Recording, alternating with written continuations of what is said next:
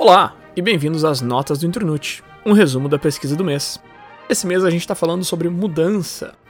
E o Peter veio com o um episódio dele aí falando sobre ficar com o que é velho, né? Não querer mudar. Aliás, eu não sei o que, que ele tá falando, se ele tá defendendo ficar com, com o velho e não mudar, ou se ele tá jogando contra, mas eu sei que ele tava falando dessa parte do. dessa parte de, de antigamente, né? E eu tô trazendo o outro lado da moeda aqui, é claro. Eu tô me perguntando aqui se o novo é sempre melhor, né? Se a gente prefere as coisas novas.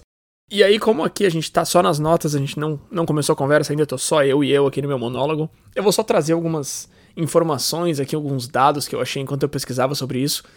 Vale dizer que o novo, como ser humano, a gente tem muito interesse pelo novo por questões evolutivas, né? Lá desde a da época das cavernas, lá o que é novo tem que despertar interesse, porque ou ele vai trazer alguma coisa boa e vale a pena a gente perseguir, ou ele vai trazer alguma coisa ruim e a gente precisa se cuidar. Então o novo desperta interesse por questões evolutivas. Agora, se a gente gosta do novo ou não, aí já é outra coisa, né? Já são várias outras questões que a gente vai discutir ao longo da nossa conversa. Mas o interesse já vem daí.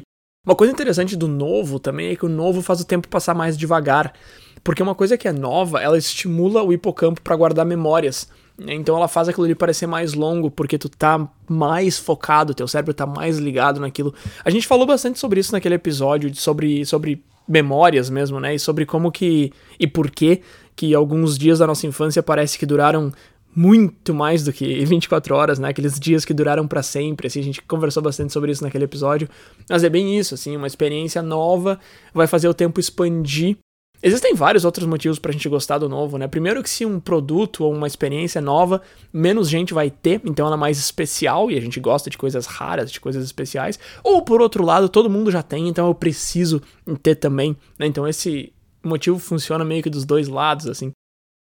É óbvio que existe aquela ideia também de que o que é novo vai durar mais e, consequentemente, ele vale mais porque ele tem mais vida útil na frente dele. Então, isso aí são meio que dois motivos em um.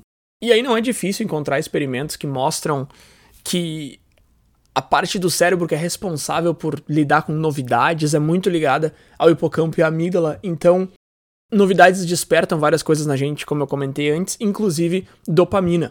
Porque quando a gente vê alguma coisa nova, o nosso cérebro entende que aquilo ali tem um potencial, tem uma chance de nos trazer alguma coisa boa.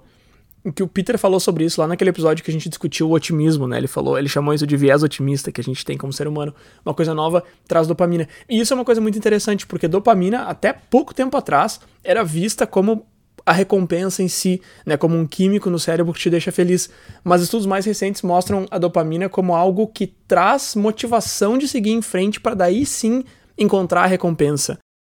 E aí eu li também sobre vários experimentos, e aí eu vou trazer com mais detalhe pro Peter também, que eu quero ver o que ele vai achar disso aqui. Mas, por exemplo, um experimento onde cientistas dão cartões postais para as pessoas e elas precisam escolher cartões.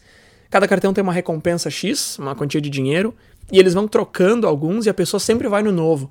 Então, a pessoa já encontrou um cartão ali que dá mais dinheiro que os outros, ela já viu que dá mais dinheiro que os outros, e ela sempre vai escolhendo aquele, mas quando aparece um cartão novo, ela pega o novo, mesmo sem saber se vai dar mais ou não. O que, que isso quer dizer? Que a gente gosta muito de assumir riscos? Não.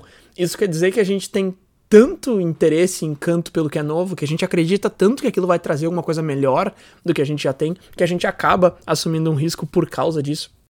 E aí também, claro, né, eu quero falar um pouco dessa ideia de que o que que vai trazer aquilo, porque dá para dizer que é óbvio que o novo pode ser melhor, sabe? Aquela ideia de que se existem 200 países no mundo, com certeza um deles vai ser melhor do que o que eu moro hoje. Se existem 4 milhões de cidades no mundo, com certeza uma delas vai ser melhor do que a que eu moro hoje. Então, ter esse interesse pelo novo é um otimismo que faz bastante sentido até certo ponto, né? Porque claro que se existem 200 países, é lógico também que pelo menos um vai ser pior do que eu moro hoje, mas é uma relação interessante que, que acontece no nosso cérebro, assim, que a gente pende pro novo por causa disso, como um otimismo também. Quero, lógico, falar sobre mídia, né? O pessoal saudosista por jogos antigos, por filmes antigos, é lógico que a gente vai entrar um pouco nisso também. Quero pegar um pouco também a ideia de que fazer algo novo não é necessariamente fazer algo gigante, porque quando a gente está falando de manter os hábitos ou buscar algo novo, a gente já pensa em revolucionar a vida, mudar tudo, né? A gente teve aquele episódio de como mudar tudo, né? E no fim das contas a gente se perguntou para que mudar tudo, né? Então isso, isso é interessante também, que o novo não é necessariamente algo enorme. Isso definitivamente é um, é um ponto que eu quero trazer para conversar com o Peter. Mas enfim, falei, falei. Essas são minhas notas aí da, da parte do novo. E agora daqui uns dias a gente volta com, com o debate velho versus novo, quem é que vai, quem é que vai ganhar essa. Eu tenho certeza que o Peter vai querer viver no passado, mas eu tô olhando para frente. Valeu.